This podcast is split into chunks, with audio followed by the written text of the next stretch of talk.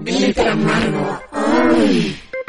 Bienvenidas, bienvenides a Glitter Amargo. ¡Hey! ¿Cómo están? Pues hoy tenemos a una mujer barroca de la cual ya estaremos hablando a lo largo de este capítulo, de este capítulo. Alenka, ¿cómo estás, Alenka Feral? Frida Rebontules, estoy muy feliz, estoy muy emocionada por eh, poder hablar de esta mujer que de hecho la mencionamos en el capítulo pasado que estábamos molestos porque nos la, en el de las mujeres revolucionarias porque nos la habían quitado del billete. Estoy muy emocionada de hablar de esta mujer cuyo si tuviera que buscar una palabra para dejarlas así como de qué están hablando, es la palabra misterio. Hay muchísimos misterios alrededor de su vida, Frida, y eso es algo que descubrí, fue muy interesante. ¿De quién vamos a hablar? Vamos a hablar de Sor Juana Inés de la Cruz, que es como finalmente decidió llamarse, porque también tiene un largo nombre.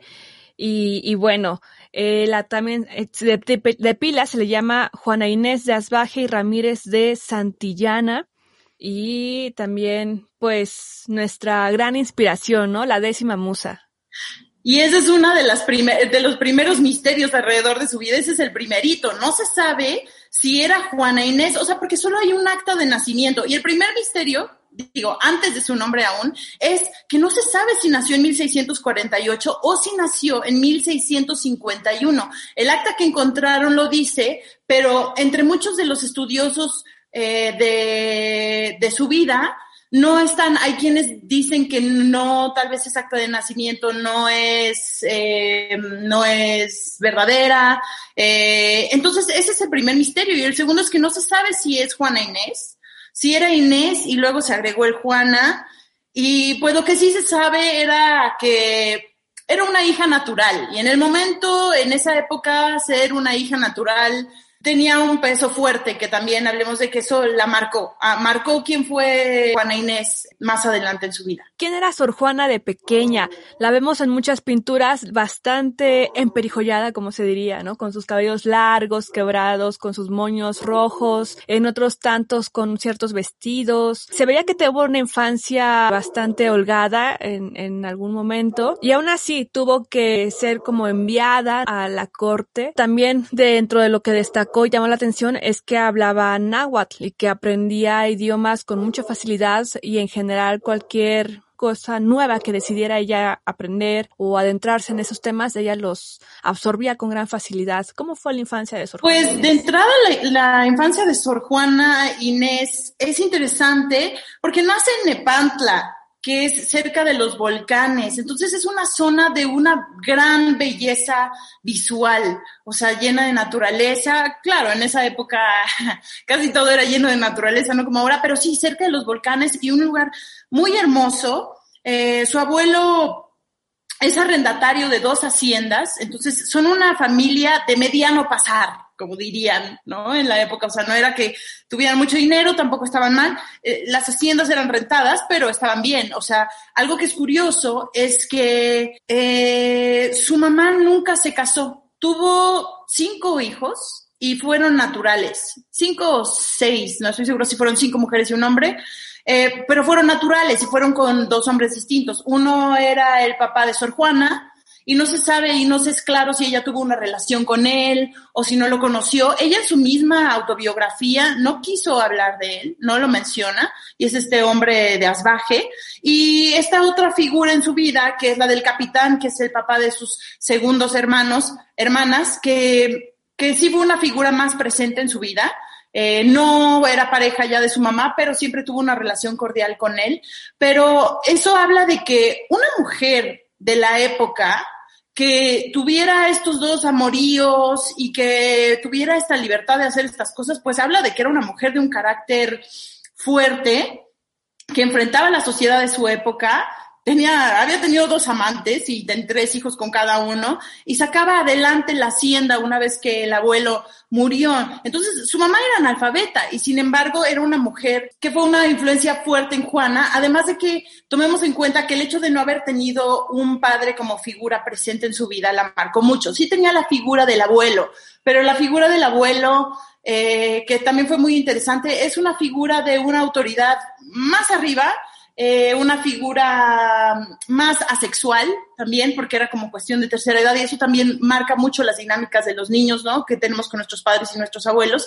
Entonces no hubo esta figura fuerte de la época del hombre que dominaba en la casa. Y eso también formó mucho de esta forma libre, más libre y más abierta y más como también dominante de Sor Juana, de Juana de ver la vida. Qué interesante. Si tejemos varias historias que hemos abordado aquí de mujeres que han podido trascender a la condición impuesta de género, vemos que es porque crecieron en un ambiente donde el padre, pues de una u otra forma, no estaba ejerciendo un patriarcado como tal, o bueno, se libraban, se buscaban librarse de él. Pero justamente, por ejemplo, la hija de Lord Byron y de esta mujer también científica, Lovelace, que al, al, o sea, al irse el papá fue como de, eh, yo estoy muy feliz, estoy con mi mamá, mi mamá me enseña todo, no hay nadie, no hay nadie que me diga que yo no lo puedo hacer porque soy mujer, ¿no? O sea, al contrario, las madres siempre han estado como, y más de estos casos que hemos abordado, siempre las han impulsado mucho, ¿no? Como de, a ver, que a ti nadie te limite, tú estudia, tú lee, tú haz lo que te guste, no hay nadie que te detenga. Y eso creo que es fundamental, porque en muchas familias, sobre todo, por ejemplo, aquí en México del siglo pasado hacia atrás, siempre era eso, ¿no? Como de, a ver, tú lo mencionas con los abuelos, es como de, a ver, primero comen los abuelos, los, el abuelo, el hombre, luego come el papá, comen los sobrinos y luego comen las niñas y las mujeres y todo ese show. Y es como, wow, ¿no? Es bastante impactante la estructura en que las familias se van organizando y cómo las mujeres tienen que servir a, a una figura masculina. Y en este caso, pues era una completa matriarca que llevaba las haciendas, que llevaba así las haciendas, a la familia, a sus hijas. Sí, sí, entonces, pues la ausencia de esta figura paterna también fue igual a, a libertad. Eh, por otro lado, también, pues tuvo que haber sido muy fuerte para, para Juana ser una hija natural, porque entre sus, sus tres hermanos, tres hermanas de Asbaje y sus tres otras hermanas, había un hombre por ahí, pero no sé cuál de los dos lados está, había, había una diferencia muy marcada. Sus, sus, sus hermanas de Asbaje, las que son del mismo padre, eh, tuvieron, se casaron, se casaron mal y se descasaron porque no tenían dote, lo cual era muy importante en la época. Y, entonces como que les fue muy mal, o sea, no tuvieron, o sea, tenían hijos naturales y pues eh, batallaban mucho, tenían una vida muy de aventura y muy difícil, imagínense una mujer de esa época. Dote, para quien no lo sepa, es que pues tu papá daba un dinero, ¿no? Cuando te entregaban, este, cuando te casabas con alguien también se daba un dinero o propiedades o alguna serie de cosas para, pues ahora sí que venías con dote, venías con torta bajo el brazo. Era como Rayos, pues sí, como, o, sea, como de ahí te va mi hija y por lo, y por eso muchos se casaban con, con ciertas mujeres porque sabían que la dote, esa herencia que iba a venir, era grande, ¿no? Más allá de querer, pues, a la persona, ¿no? Era, era como otros matrimonios completamente una transacción. Por ejemplo, recuerdo ahorita el cadáver de la novia, justamente que empieza, digo, para quienes sean nuevas generaciones y no tengan mucha conciencia de qué es el dote, justamente el tipo que la asesina busca casarse con la mujer para quedarse con su dote y así, y así va por la vida, ¿no? Y bueno, así es como empieza la del cadáver de la novia. Y también, por ejemplo, ahora que mencionaste a Ada Lovelace, Lord Byron por eso se casó con su mamá, porque estaba en busca del dote, porque tenía muchas deudas. Pero bueno, ese, ese, eso lo pueden checar en nuestro capítulo de Mujeres Inventoras por ahí, quien esté interesado.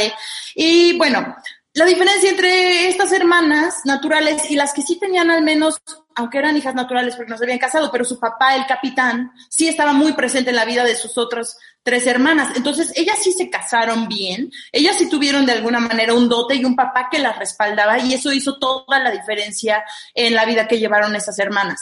Entonces, esto tuvo que haber también marcado mucho a Juana en su decisión, a, Juana Inés en su decisión de de, de qué, qué, qué, qué, iba a hacer con su vida. Ahora, ella leyó mucho porque su abuelo, aunque su mamá eh, no sabía leer y escribir, su abuelo le gustaba mucho la poesía y le gustaba la literatura y tenía un, estante lleno de libros que Juana Inés leyó desde muy pequeña, estuvo muy interesada. Eh, ella siempre dijo que ella quería estudiar, que ella quería ir a la universidad, que era algo así como de qué, pero ella quería seguir estudiando entonces la mandaron a la ciudad. Las mandaron a la ciudad con la familia Mata, que es una familia que ella corre con mucha suerte por ser una, empezó a destacar por ser una jovencita muy inteligente, muy brillante, que tenía una cultura general que era inusitada para la época.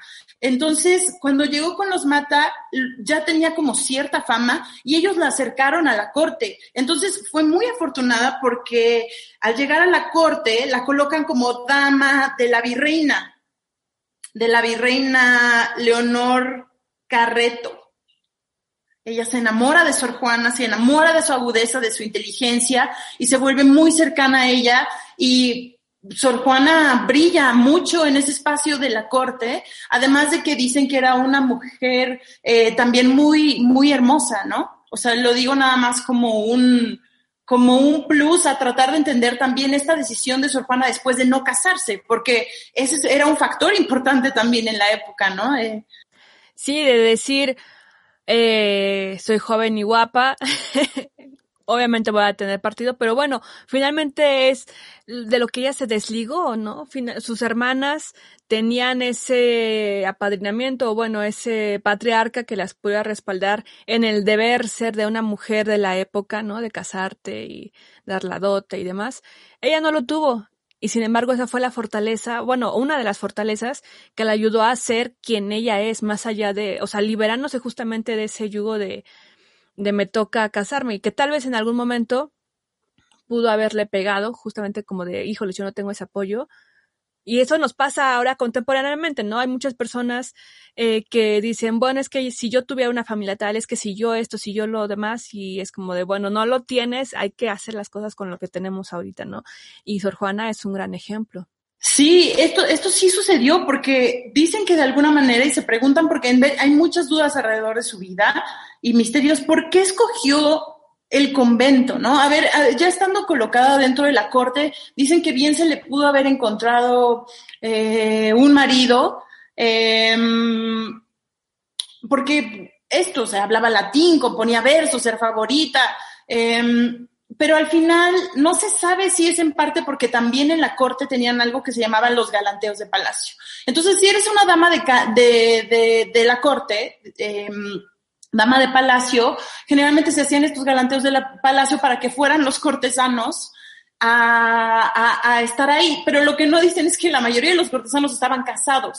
Entonces estos eran amoríos nada más del momento y para pasar el rato y cuestiones muy románticas. Y nada más lo menciono porque también uno de los grandes misterios en la vida de Sor Juana es que no se sabe si tuvo, no se sabe, y ella nunca habló en su autobiografía, si tuvo un gran amor con alguien, o sea, no lo menciona en ese momento, pero dicen que tal vez una de las razones, o sea, porque hay dos vertientes, una de las razones que pudo haberla llevado a estar en un convento era haber sufrido una gran decepción amorosa, porque escribía versos, porque, y, lo que los defensores de esto decían es que dicen, escribió unos versos en esos, esos momentos que, que alguien que no ha vivido una pasión amorosa no puede escribir de esa manera sobre el amor. Y por el otro lado lo que decían era, no, o sea, ella no quería, ella, era muy clara y lo decía, no quería tener marido. No quería tener hijos, ella quería dedicarse al estudio. Y para una mujer de la época, la única vía para no tener que lidiar con toda esa esfera de la familia era meterte al convento.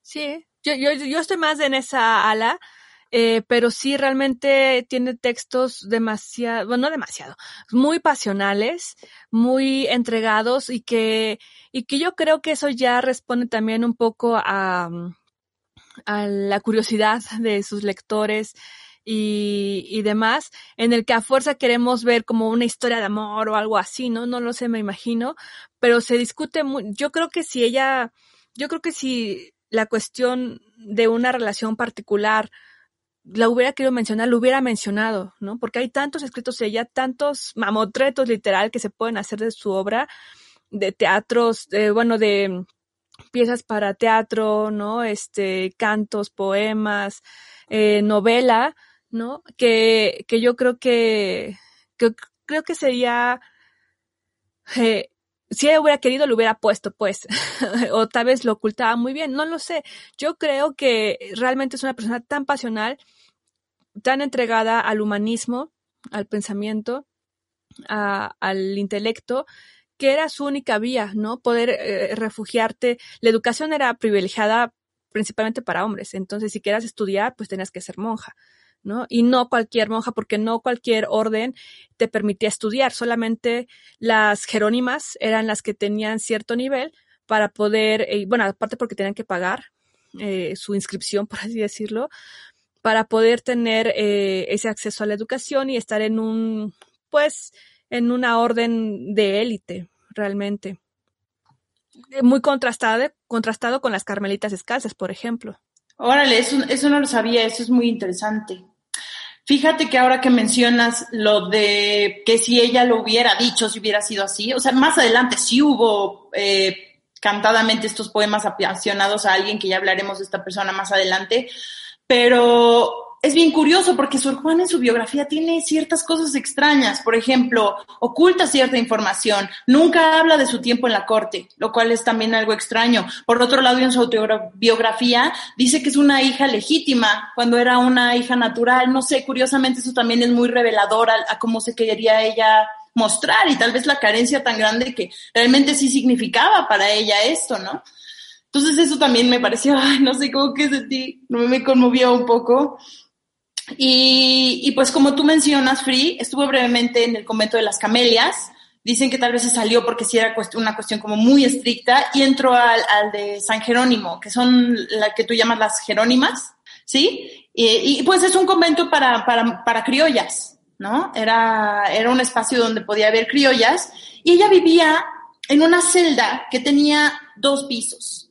Y, lo que es curioso es que tú comprabas tu celda, Pri, comprabas tu celda en esa época y ella compró una celda de dos pisos para tener ese espacio. Y lo curioso es que podías tener como monja a tu criada o a tu esclava en el convento contigo y ella llegó con una esclava, Pri, llegó con una esclava que le regaló su mamá y, y cuando su esclava tuvo un hijo se la vendió a su hermano. Sí, eh, retomando tantito lo de lo, sí, ella es muy pasional. También en, el futuro se ven ahí ciertos personajes también, pero incluso también dentro de esta cuestión, eh, hay una de sus grandes eh, investigadoras y quien escribió Yo la Peor, eh, es una novela de ficción basada en el personaje de Sor Juana Inés de la Cruz, es Mónica Lavín. Mónica Lavín les recomiendo ese libro porque justamente en él busca desmentir, desmitificar algunas cosas que se cuestionan en torno a Sor Juana. Y el libro eh, también el la protagonista sin duda es Sor Juana, pero habla mucho de todas estas mujeres que estuvieron alrededor de ella, de sus relaciones, de sus amistades, de las complicidades, o sea, de todas estas mujeres que giraron alrededor del mundo de Sor Juana, pues sin duda para, para hacer ese camino de lo que es ella. Entonces se me hace muy interesante. Es de ficción, no crean que es una eh, biografía eh, histórica. Se toma ciertas libertades, pero es interesante, creo, empezar a conocer también a Sor Juana Inés. Bueno, no hay nada como leerlo directamente. Y qué fortuna que sea eh, en español, ¿no? Que podamos conocer el idioma, leerla en su idioma original. que muchas veces nos pasa cuando están en otro idioma que tenemos que aprendernos el idioma, ¿no? O tener que buscar la mejor traducción, pues bueno. Pero también es una buena vía empezar por estas grandes escritoras también mexicanas que, que, están investigando su, su legado, su historia. Entonces, bueno, ahí les, les, recomiendo Yo la peor de todas de Mónica Lavín. Yo la peor de Mónica Lavín. Y justamente a ella le preguntan mucho a Mónica Lavín si ella considera que Sor Juana Inés de la Cruz es lesbiana, era lesbiana. Y ella le dice, pues es que no me consta, o sea, no hay, no hay recibos, no hay facturas, no hay comprobantes de que lo sea. Mm, y, y pues tampoco, o sea, ¿por qué nuevamente nos interesa saber lo sexual de las personas? ¿No? Sí, yo creo que, que la razón por la que hay todo este, este yo puedo entender un poquito por dónde viene toda esta obsesión y morbo, porque pues ese era una monja, era una monja que salía de todo orden, rompió todas las reglas que debía tener una monja, pero además escribía de una manera pasional que, que sí te hace como cuestionarte así, como de ver cómo, esta es una persona dedicada nada más a amar a Dios, ¿no? Es novia de Cristo, y cómo puede ser que, que, escriba de esta manera tan apasionada, ¿no? Entonces, este, yo siento que, que, por ahí viene este, pues esto para quién es. Y bueno, se sabe que gran, muchas cosas que escribió sí eran para, para quien fue una de las relaciones más importantes en la vida de Sor Juana, una vez entrando al convento. Empezó una relación con, em, con la segunda virreina, María Luisa Manrique de Lara, que fue una gran mecenas de Sor Juana y tiene muchos poemas a ella que parecen, o sea, que son de amor. O sea, que tal cual son, son poemas de amor. Por poner un ejemplo de, de a lo que me refiero, eh, a la condesa de Paredes, que es María Luisa, le, le escribe en una parte, ser mujer y estar ausente no es de amarte impedimento, pues sabes tú que las almas distancia ignoran y sexo. Amargo. ¡Boom! o sea, Está muy cañón. Y aprovechando también las recomendaciones, tal vez tú tengas el nombre de la productora o directora de esta serie que produjo Canal 11 y que justamente es de Sor Juana, que la interpreta pues la gran actriz mexicana. Arcelia Ramírez, ¿cierto? Así es, Arcelia Ramírez. Y creo que vean el making of también. Es muy bello, pero vean la serie, estaba en Netflix hace unos años, no sé si aún sigue ahí, pero traten de conseguirla porque re- realmente está muy bien producido, o sea, tiene valores de producción muy bellos. Los diálogos también están muy bien por parte de, de Sor Juana Inés y tienen este momento justamente que parece como de, ah, súper intenso, ¿no? Cuando le lee, bueno, cuando se lee esta, esta carta y también hay otro momento donde como que están en medio de una celda de confesionario donde las dos están hablando y nada más se ven los labios de ambas. Está muy, está muy, muy padre. Me gusta mucho, se las recomiendo. Esta serie Juana Inés de Canal 11. Y justo Free, bajo la protección de, de la condesa, dicen que Sor Juana escribió sus mejores poemas. Entre ellos está el el poema Sueño, que es conocido por la crítica como el mejor poema de, de Sor Juana, y Divino Narciso, que también lo hizo por, enca- por encargo de la condesa. Primero sueño, ¿no? Sí, primero sueño. Y es muy padre porque justamente tener esta protección, tener esta amistad, esta complicidad eh, muy particular, muy bella con esta condesa, quien justamente al ver todo el compilado de, de la obra que seguía produciendo, es que yo creo que Juana Inés era, Sor Juana Inés, era era una Grinch social, yo creo, un tanto ermitaña, y por eso yo creo que no hablaba mucho sobre la corte, porque yo me parece que a su entender, era bastante mundano todo ese ambiente que se vivía en, en la corte, de la fiesta, el cortejo, de esto y demás. Es como de, yo no aguanto esta, este ritmo social. Yo quiero estar, o sea, no me distraigan, yo quiero estar estudiando lo que me interesa. Sí, y de hecho también mencionan que en el convento también eso era un poco molesto. Había muchísimo ruido en el convento todo el tiempo porque eran, o sea, yo no lo sabía, pero resulta que los conventos eran un poquito más un desmadre de lo que uno pensaría o de pronto ven las películas que están todas completamente calladas y no pasa nada. No, no, no, en los conventos aquí en México había mucho más guasa de lo que había en los conventos en otras partes del mundo en esa época. Entonces, eso me pareció también muy interesante de descubrir. Y, y, y, pues no sé si fuimos un poco claras ahora que lo estoy pensando. O sea, ¿qué hacía Sor Juana? Sor, Juana era escritora, Sor Juana era una poeta, era, escribía teatro también, era una gran pensadora. Eh, sí, sí era una pensadora religiosa, hay una mejor palabra para decirlo, pero ahorita no se me ocurre cuál es, pero, pero, pero mucho más, o sea, eh, filósofa, ¿no? También. Eh, filósofa. Lo que tiene muy cabrón Sor Juana es que era una persona con una curiosidad por el mundo inmensa. O sea, podía estar en la cocina cocinando con, la, con el resto de las monjas y eso era un pretexto para ella para cuestionarse que tienen que ver con la química de los alimentos. O sea, estudiaba, cuando estaba en la cocina estudiaba química, cuando estaba en su, en su, en su cuarto, en su, ¿cómo se les llaman? Pues en su celda, en su mazmorra.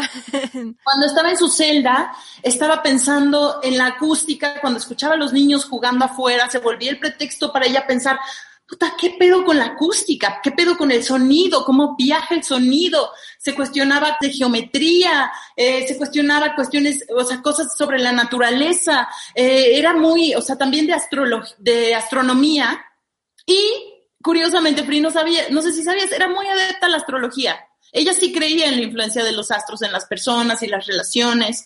Eh, y en leyes también, digo, no es que fuera como expertísima en todos estos temas, pero le sabía bastante duro, o sea, su vida eh, estaba dedicada al estudio realmente estas personas, yo creo que en cualquier tiempo, si no tienes todo el dinero para poder encerrarte tú solita, es bastante frustrante, pues tienes que responder a ciertas cuestiones del rol social, que en este caso, justamente en el convento le decían, oye, es que no puedes nada más estar encerrada leyendo, estudiando y escribiendo, tienes que aportar algo a las hermanas, a la comunidad y le dijeron, bueno, repartieron como ahí los las labores del día y ella le, tocó la cocina, de mala gana dijo, uff, la cocina.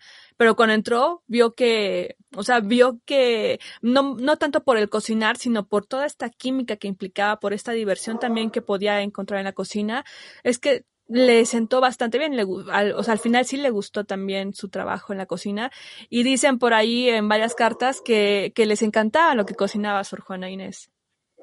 Órale, eso no me lo imaginaba. que además cocinaba chingón. Eso es muy interesante.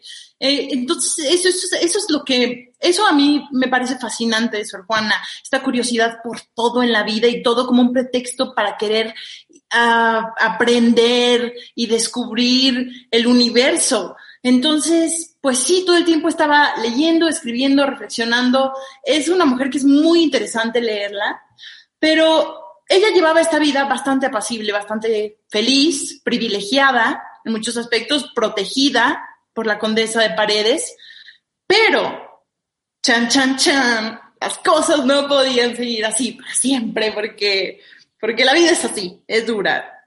Entonces, Em, bueno, bueno, para esto eh, se me hace interesante destacar que, a, Sor Juana se le publicó su poesía, algo que era rarísimo para una mujer en la época. Se le publicaron nueve ediciones, eh, que claro, en todo en los espacios donde reinaba España, ¿no? Que eran todavía muchos, o sea, se habló de ella en Filipinas, en Madrid, en Sevilla, esto justamente por el gran interés de su mecenas la condesa, porque en México no la quisieron publicar. O sea, ella tuvo que, la condesa tuvo que llevarse copias, eh, o se las mandaron, no, recuerdo bien. El punto es que ya tuvo una copia, o el original no, lo recuerdo bien, en España, y fue ahí que la condesa, por encargo, mandó a la imprenta a, la publicación de todo este compilado. Eh, primero que, que fue el primer versículo y luego el segundo y de ahí llegaron a, México y acá en México fue como de, ¿quién te crees tú para que andes publicando estas cosas? Tu servicio es con Dios, ¿no? Eh, ya te crees mucho porque tienes, porque eres la favorita siempre. Y ahí empezaron una serie de, pues, envidias realmente patriarcales cañonas. Exactamente Frida. Así fue. Empezaron una serie de envidias muy cabronas y es que eso, es realmente en el fondo lo que pasó. O sea, era una mujer destacada para la época, era muy popular, muy conocida, se hablaba mucho de ella. Eh, y entonces viene la carta, el problema de la carta, el principio del fin de su privilegio y del drama de su vida. Es la carta atenagórica. La carta tenagórica, Frida, es un tema, y a todos ustedes que nos estén escuchando, es un tema muy interesante porque, ¿qué es la carta tenagórica? Había un, un jesuita misionero muy famoso, que fue confesor de la reina de Suecia, que había dicho 40 años antes no sé si son 40 años antes del nacimiento de Sor Juana. Primero escuché eso y luego dije, y luego escuché que fue 40 años antes de que Sor Juana hiciera esta carta tenagórica. Era un, un ensayo que trataba sobre los acontecimientos del Viernes Santo y explicaba qué significaba el hecho de que Jesús lavara los pies de sus discípulos, ¿no? Entonces, eso se le llama el sermón del mandato. Y decía justo en el Evangelio de San Juan, decía San Juan, un nuevo mandato doy, amaos los unos a los otros, ¿no? Entonces hay un debate ahí muy interesante que habían tenido desde siempre eh, sobre lo que quería decir la palabra fineza en ese momento. La palabra fineza era una palabra muy importante dentro de la religión porque fineza quería decir signo exterior de amor, de humildad. Entonces, la discusión que tenía Vieira con pensadores como Santo Tomás de Aquino y San Agustín, que fueron, obvio, mucho antes que él, era ¿cuál fue la fineza máxima de Jesús? ¿Cuál fue su fineza? O sea, ¿qué fue lo que hizo? Entonces, pensadores anteriores, grandes como San Agustín, San Agustín decía que la mayor fineza de Jesús era haber muerto por los hombres en la cruz. Santo Tomás de Aquino decía, no, no, no, su mayor fineza eh, era haber quedado, haberse quedado con el género humano en la forma de sacramento, o sea, haber decidido encarnar como, como humano. ¿no? Y la otra fineza era la de San Juan, la de... San Pablo. La de San Juan decía que su mayor fineza era haber lavado los pies de sus discípulos, como, como, como signo de humildad.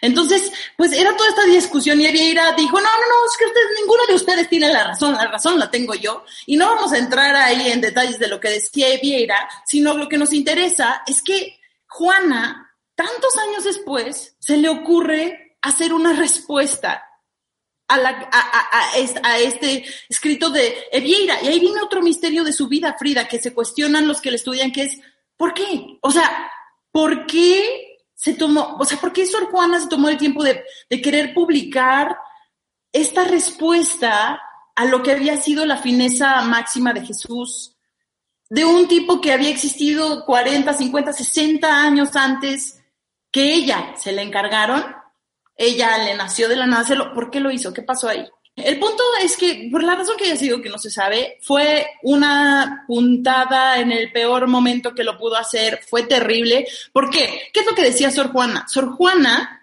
en esta carta tenagórica, dice, la mayor fineza, eh, y, y ella lo dice, no habla de Jesús como los demás, ella dice que el mayor favor que Dios, no Jesús, no Cristo, dice Dios, nos puede hacer a nosotros, nos ha hecho, su mayor fineza es no hacernos favores, dejarnos ser libres. Es una afirmación muy fuerte de libre albedrío, Frida, en el momento, o sea, este, esto también muestra el por qué fue tan, fue tan rudo en el momento, porque además es una mujer, o sea, ¿cómo te atreves? Entonces, ¿qué pasó? Claro, una, perdón, perdón, una mujer y es muy interesante esto que comentas, Alenka, porque creo yo que ella estaba en un pensamiento completamente revolucionado, revolucionario también, a su época, en el sentido de que al dar esta declaración, para esa época era como de, bueno, ¿y tú qué? ¿Con qué? O sea, ¿qué te comiste? ¿Qué te tomaste? ¿Qué crees que tu mujer, y siendo hermanas, bueno, monja, tienes libertad alguna, ja, ja, ja, ¿no? O sea, quién eres, ¿no? Para, para creerte que tienes libre albedrío. Yo creo que Sor Juana Inés desde siempre tuvo un pensamiento, si bien no feminista como ahora lo podremos catalogar, al menos sí de una revolución de pensamiento en cuanto al género. Yo creo que ella, al dar esta declaración que tú citas, evidentemente no está pensando en si eres hombre, si eres mujer, si eres niño, si eres adulte, si estás casada, si estás viuda, si eres trabajador o si eres un rey, eres un humane y tienes libre albedrío. Somos iguales ante ese, esa decisión esas decisiones, ¿no? Esa toma de, decisiones. Sí, Frida, de hecho, esto que mencionas de que es un tema también que se ha debatido bastante, si era feminista Sor Juana o no. ¿No? Se le preguntó a, Rosario Castellanos en una conferencia, no recuerdo el nombre de quién le preguntó, pero le preguntó que si Sor Juana era feminista y lo pensó mucho y dijo no. Pero yo creo que se refería a que no era feminista porque en esa época no existía el feminismo, no había nada parecido al feminismo. Entonces, así como estrictamente hablando de la cuestión feminista como término histórico, pues no, no era feminista, pero sí fue una mujer que en su momento eh, pues juntaba todos los, los, los puntos, ahora sí, de, lo que sería una feminista, ¿no? Que es alguien que, que a grandes rasgos defiende la postura de la mujer como igual frente al otro, ¿no? Entonces, o sea, pero vamos a ir llegando hasta lo que fue, hasta lo que fue uno de las, lo que fue después eh, la respuesta a, a Sor pero y, explicar un poquito más el feminismo dentro de esa respuesta. Pero para llegar a ello, les quería decir que, entonces, ¿qué pasó? El, el, en, en noviembre de 1690 aparece en la ciudad de Puebla un folleto que justo se llama Carta Atenagórica, que es este que les mencioné. Y Atenagórica, ¿qué quiere decir carta Atenagórica? Quiere decir digna de Atenea, de la diosa Atenea. Y entonces es, un es una crítica al sermón del, del padre Avieira. Y justamente lo que es curioso de esta carta es que el prólogo de este, de este folleto lo hace una monja. Una monja que se hace llamar Sor Filotea de la Cruz. Y en este prólogo que escribe a la, a la carta tenagórica dice ser admiradora de Sor Juana y la, la, elogia enormemente, pero dice, habla puras pero... Es una gran mujer, es brillante, o sea, sí habla muy bien de ella, Pri, o sea, literal sí habla muy bien de ella, pero Dice que es una lástima que una mujer tan bien dotada, tan inteligente, se dedique a, la literatura mundana, profana, y no a la literatura sagrada, y no a sus deberes de monja, ¿no? A estar así. Ahora sí que en vez de estar discutiendo con hombres y querer meterte, ahora sí que un poco como es eh, fue por al principio un elogio, una crítica profunda, pero también una amenaza fría. O sea, era una amenaza velada de deja de estarte metiendo en cosas de hombres que tú no tienes. O sea, tú eres mujer, ¿no? Dedícate a Dios, ¿no? Tú eres monja, agarra el pedo. Y, y, entonces él dice que no está muy de acuerdo con lo que dice Sor Juana. Bueno, él, ya me estoy adelantando, Sor Filotea dice, no estoy muy de acuerdo con lo que dice Sor Juana, porque dice, Sor Filotea dice, ¿cómo nos podemos salvar sin el favor de Dios? Casi es una herejía pensar que podemos salvarnos sin la gracia de Dios. Y entonces esta, la publicación de esta carta causa un escándalo, causa un escándalo muy grande. Antes de llegar a entender como el nivel de por qué se volvió tan escandalosa, Sor, Filotea de la Cruz era realmente el obispo de Puebla, Manuel Fernández de Santa Cruz. Y el sobrino de Sor Juana, que no la quería para nada, era su familiar. Y de hecho, el sobrino de Sor Juana luego hizo la, biografía de, del obispo Manuel Fernández de la Cruz. Y ¿quién era este hombre? Pues él era un gran aficionado a la teología. Sí tenía mucho amor por sus peligros, feligreses, tenía una obsesión por las monjas, porque dicen que cuando él llegó aquí a la Nueva España, eh, vio que los conventos eran muy relajados, eran muy desordenados y le sacó muchísimo de onda ver que los hombres iban a visitar a las monjas a la puerta. O sea, las monjas tenían ahí sus amates yendo a visitar. Sí, esta figura realmente representa un dictador, era un dictador en estos aspectos, eh, pues sí, de las órdenes y que él dijo, a ver, en México, bueno, en la Ciudad de México, ¿qué está pasando? Eh, esto es demasiado libertino prácticamente, ¿no? y llegó a meter orden por, la mala, o sea, realmente un dictador. Sí, sí, y entonces, o sea, él, él, él, tenía un pedo en especial con las monjas, o sea, le causaban un viajezote y, y, decía, y les mandaba cartas espirituales muy, muy locochonas, Frida, diciéndoles así como de, literal, esto es como una, eh, una, una quote, una cita, padezcan por Cristo, sufran enamoradas de Cristo crucificado. ¿no? Entonces él sí estaba como muy, muy clavado en ese pedo del, era una zeta muy violento, podía llegar a ser cruel, aunque también eh, dicen que hizo, que tenía, o sea, que hacía cosas buenas por las mujeres, por un lado, que las ponía un poco en alto, o sea, era muy raro. También por un lado él, él, publicó esto, ¿sabes? O sea, ah, hay muchos, no hay, no hay, todo tiene sus, sus, sus distintos lados desde donde se puede ver. Pero, mm, pero bueno, el punto de lo que fue tan grave de esta carta era que criticar a Evieira, que es lo que Sor Juana hizo en la primera carta, era criticar a Seigas.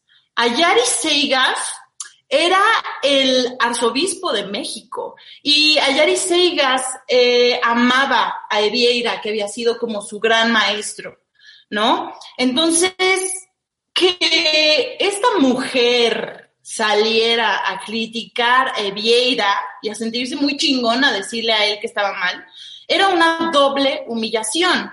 porque además otra mujer había publicado esto, que era Sor Filotea, porque pues este, Ayari Seigas no sabía que, había, que era un hombre, dijo dos mujeres, y algo que tenía en especial Ayari Seigas, es que odiaba a las mujeres, Frida, odiaba a las mujeres y odiaba el teatro, entonces Sor Juana, hay cero puntos. y lo que es y...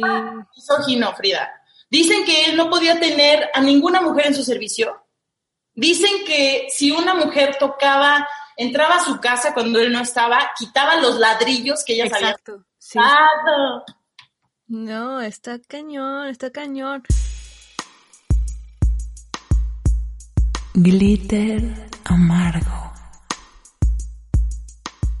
Que esas personas, eh, pues, existen a la fecha y, es increíble porque para ese entonces, pues, era, digo, muchos hombres era como de, claro, él está en lo correcto, ¿no? O sea, no, no, no era como que le sacara de onda más que las propias monjas que estaban sufriendo ese acoso, las acosaba realmente, les quitaba sus pertenencias, porque era como de, es un voto de pobreza, y dices, ok, sí, ¿no? Pero en el caso de las jerónimas, pues por eso se metió en esa orden, para poder tener sus privilegios, pocos o muchos que tuvieran, pero a Sor Juana le quiso quitar sus libros, Sí, y, dicen que también, o sea, que el pedo que tenía, ya esto es ya como chisme más personal, es que alguien que hizo su biografía después, que también era alguien cercano, dijo que parecía ser que en el fondo tenía una pasión secreta por las mujeres y batallaba mucho con la tentación que sentía por las mujeres una vez que había llegado a su posición. Entonces, era, era un tipo que se azotaba, este, sí vivía en una humildad extrema, aunque era arzobispo, o sea,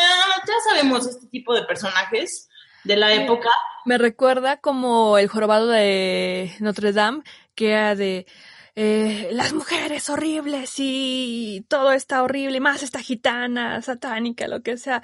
Pero cuando la ve, lo ves es que está muriéndose de, pues de un amor enfermo romántico que la, que prefiere matarla para acabar con el mal que es la mujer. Es como de, ¡ah! Sí, sí, así tal cual, Frida. Entonces, es por eso que, que, que entonces Sor Juana decide contestar y, y, de ahí nace lo que se llama eh, respuesta a Sor Filotea, ¿no? Que dicen los historiadores que es el gran manifiesto femenino de América. Mucho antes que todos los demás manifiestos femeninos de América está este hecho por Sor Juana eh, en esa época.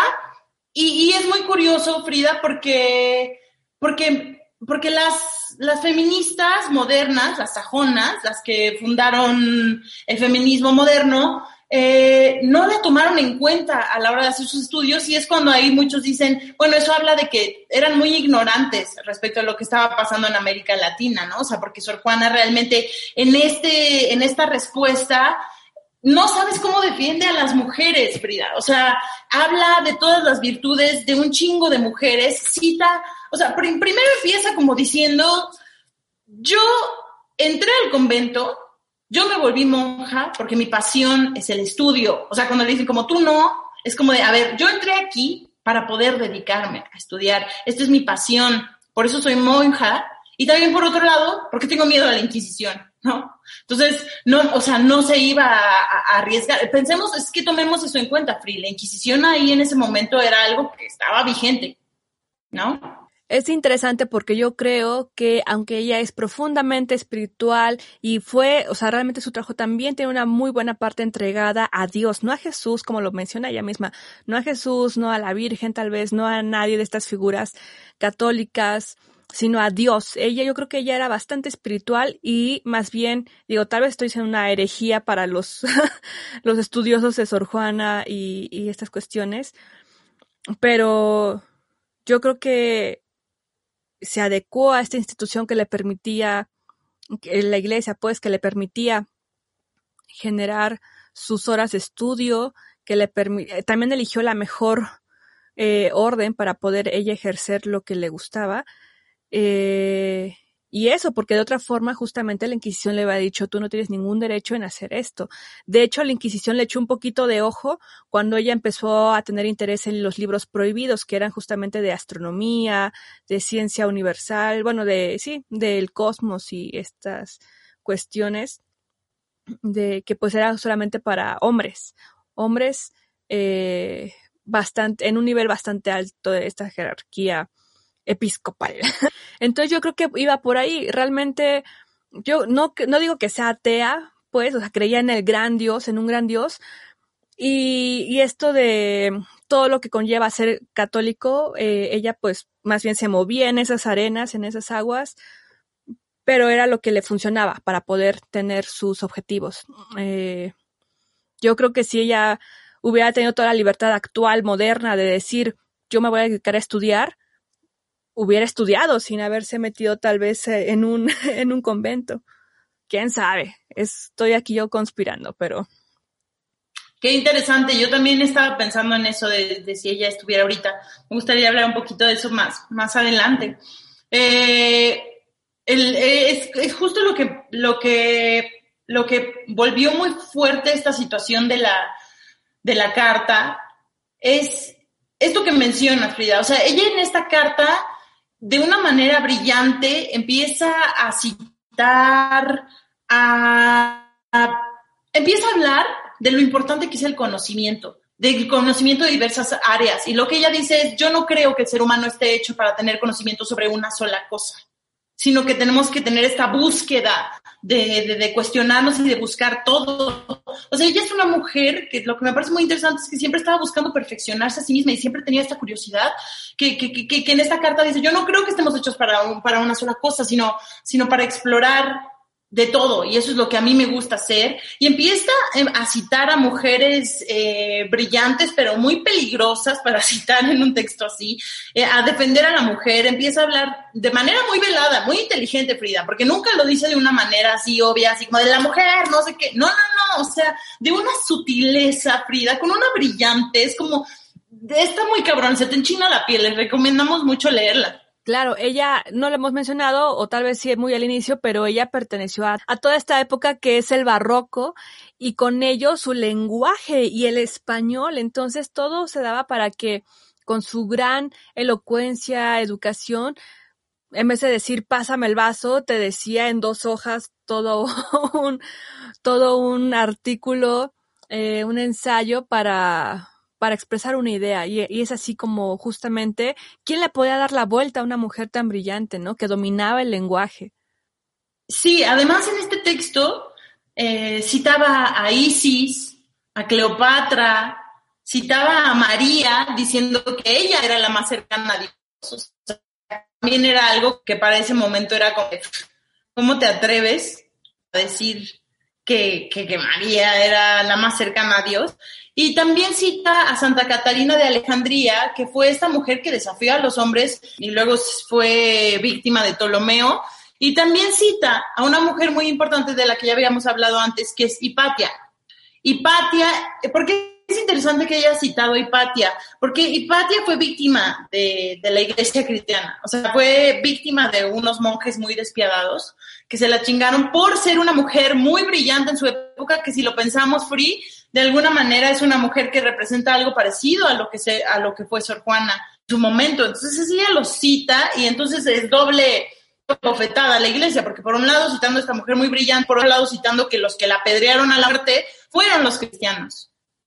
Y también citando a Isis, una diosa egipcia, cuando, eh, digo, en esas épocas eh, solamente crece en Jesús, en la Divina Trinidad, en o sea, no puedes andar citando a dioses egipcios, a diosas egipcias.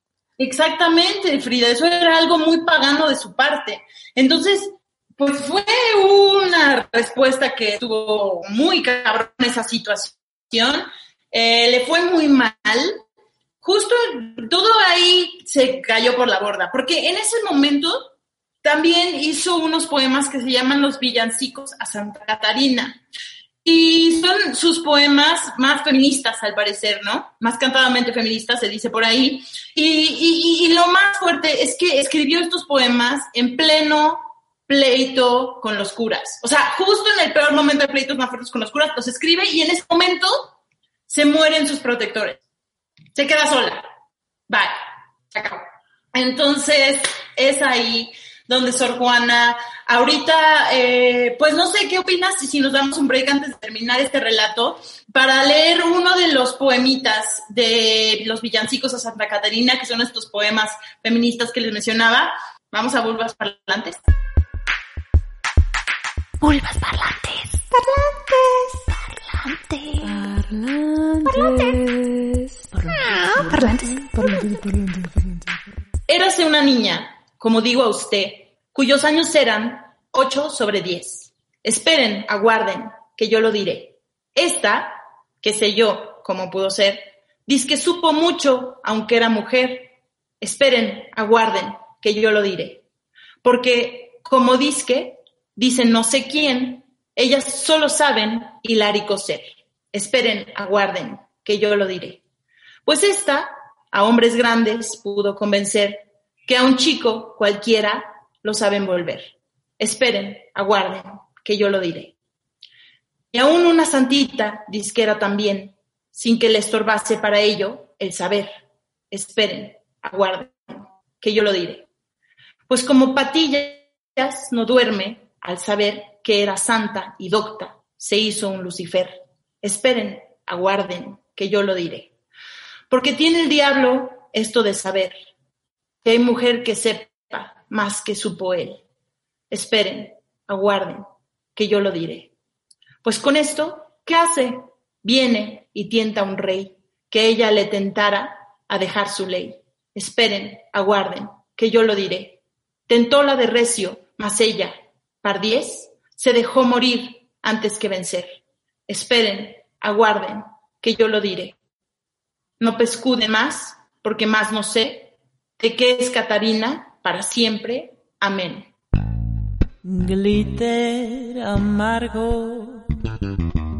Alenka, eh, luego de repente es un tanto complicado seguirle el ritmo a, a, a, bueno, a todo lo que es el barroco, a Sor Juana, pero sin duda, si nos tomamos nuestro tiempecito, vamos a ver todos esos guantes blancos que lanzaba, pues a toda una sociedad, Alenka. Era su especialidad, la bofetada con guante blanco, Frida.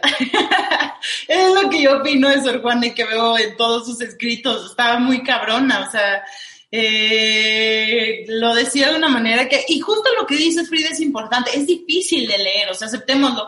Realmente son cosas que que de pronto es como de, híjole, sí, sí te tienes que dedicar un buen rato de pronto a tratar de entenderlo porque es, es complicado, pero una vez que lo abres, y es que eso también pasa con cierto tipo de poesía o cierto tipo de escritos, es como una gran revelación, una vez que la encuentras es como un gran premio y vale la pena. En el caso de Sor Juana, parece que es, es así de, ay, qué mamada, qué rebuscado. No, no, no, o sea, neta, ella no era choro, no era, no, no había paja en lo que ella escribía, no había, no había, aunque yo sé que es curioso decirlo cuando hablamos del barroco, pero dentro de todo esto no había paja, ¿sabes? O sea, todo era muy concentrado al fin y eso es lo que está muy cabrón de ella. Sí, Alenka, si quieres, vamos cerrando un tanto esta conversación. Si quieres con la reflexión de cómo ver eh, a Sor Juana si estuviera en nuestros tiempos. Y bueno, nada más una recomendación de de Porrúa bastante económica. Es una, Porrúa es, se caracteriza por ser de una editorial mexicana que tiene clásicos, grandes clásicos, y dentro de ellos, con precios accesibles, es el Obras Completas de Sor Juana Inés de la Cruz, y ahí están pues todos, todo su, bueno, bastante de su obra, Mm, también en descargacultura.unam.mx, si le ponen Sor Juana Inés, van a aparecer ahí muchísimos de sus poemas, claramente en, en una versión de audiolibro, ¿no? O sea, no lo tienen que leer ustedes, sino que lo pueden ir escuchando gratuitamente, descargacultura.unam.mx, e ir escuchando a Sor Juana. Digo, no en su voz, pero sí todo el texto le, leído, ¿no? Interpretado. Ahí yo lo escuché muchas veces, Free. A mí me ha gustado mucho escuchar la respuesta respuestas Orfilotea eh, en descargacultura.unam. Me encanta porque es así narrado. Eh, les recomendamos en general descargacultura.unam porque luego también tienen conferencias muy interesantes que tienen reflexiones que te ayudan a entender un poco mejor estos textos. Es, es una maravilla eso.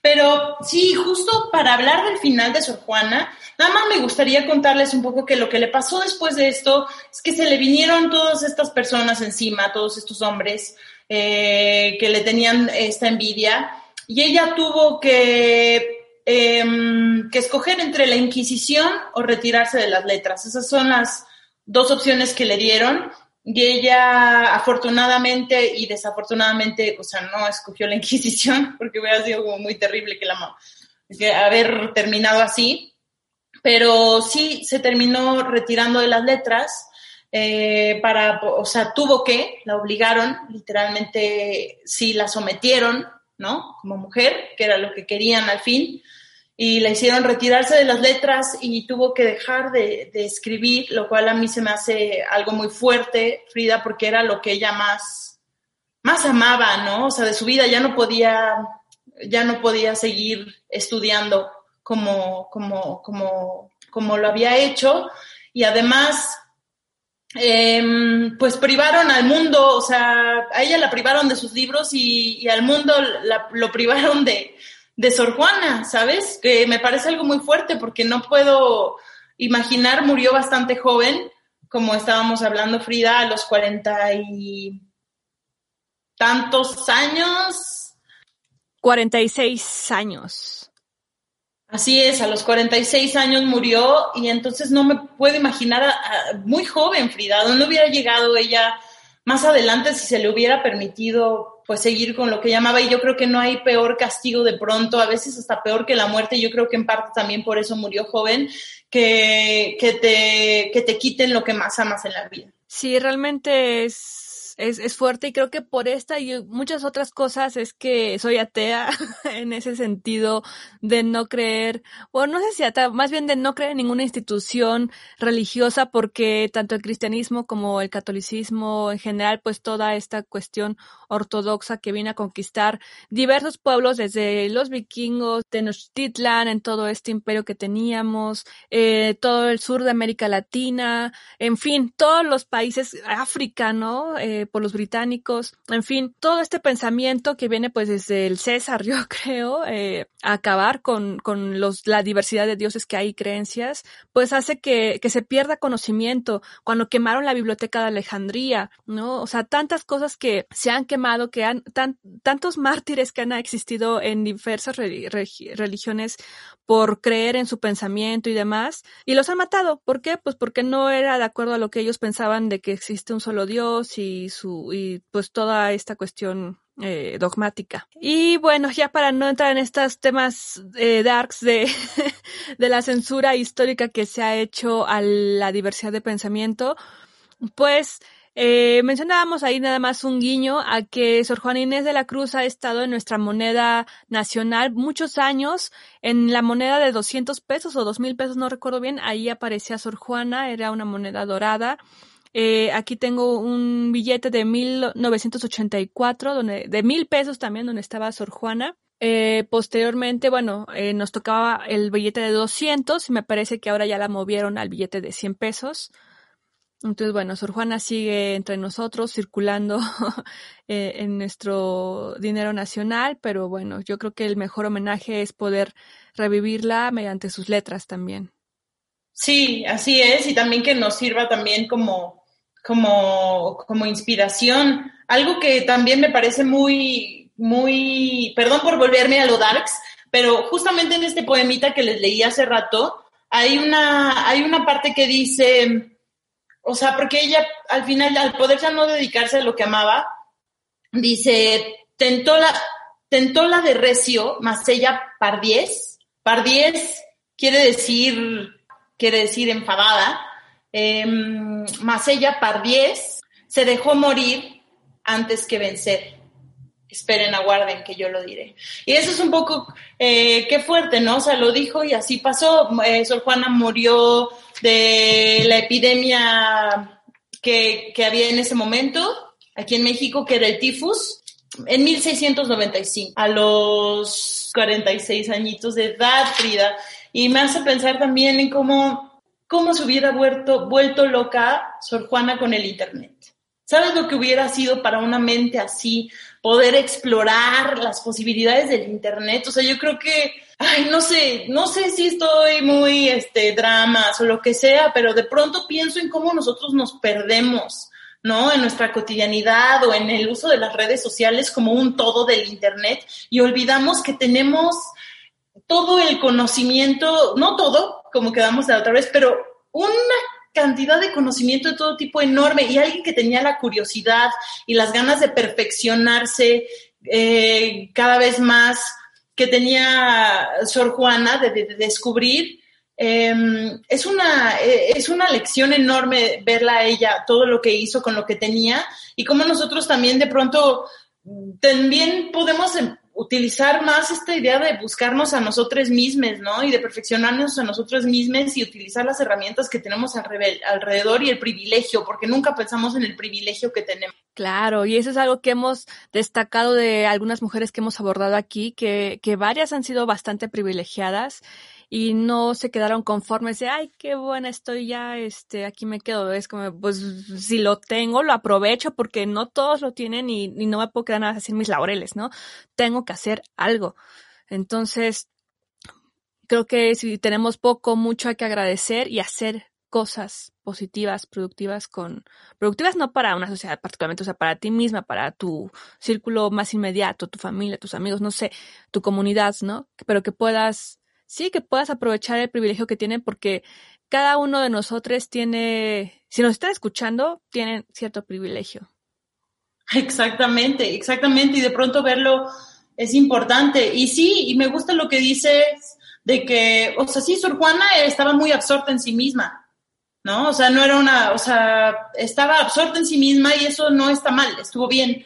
Eso fue maravilloso. Entonces, a mí, para la lección que me deja como de, es buscarse a uno mismo y darse ese espacio y aprovechar lo que tiene, el tiempo que tiene y las herramientas que tiene. Entonces, entre ellas, una de las que les recomendaría es buscar la respuesta a filotea de Sor Juana Inés de la Cruz, que es uno de los textos más hermosos y un manifiesto de, de, feminidad, de, no quise decir, no, de feminidad, un manifiesto femenino eh, que se adelantó a siglos a lo que vendría después para las feministas. Ay, Alenka, pues ya se nos acabó el tiempo de lo que nos permite el e-box. Entonces, pues ya, nos tenemos que despedir, cerrar, pero qué placer, qué gusto hablar contigo así tan rico, tan fluido, ¿no? De una mujer que admiramos, que sabemos que tesis, años de estudio han dedicado los grandes, las grandes estudiantes de, la obra, del legado de la vida de Sor Juana nosotros no estamos para competir con ellos, sino que queremos hacer una aproximación un poco más tranqui para ustedes que puedan interesarse en esta gran mujer. Así es, ha sido un placer como siempre Frida Rebontulet y también con todos ustedes. Coméntenos, compartan, abramos el diálogo ahí en las redes sociales, nos gusta conversar con ustedes, nos escucha escuchar lo, lo que opinan, leerles. Entonces, pues estamos en contacto y nos vemos a la próxima. Chao, adiós. glitter amargo.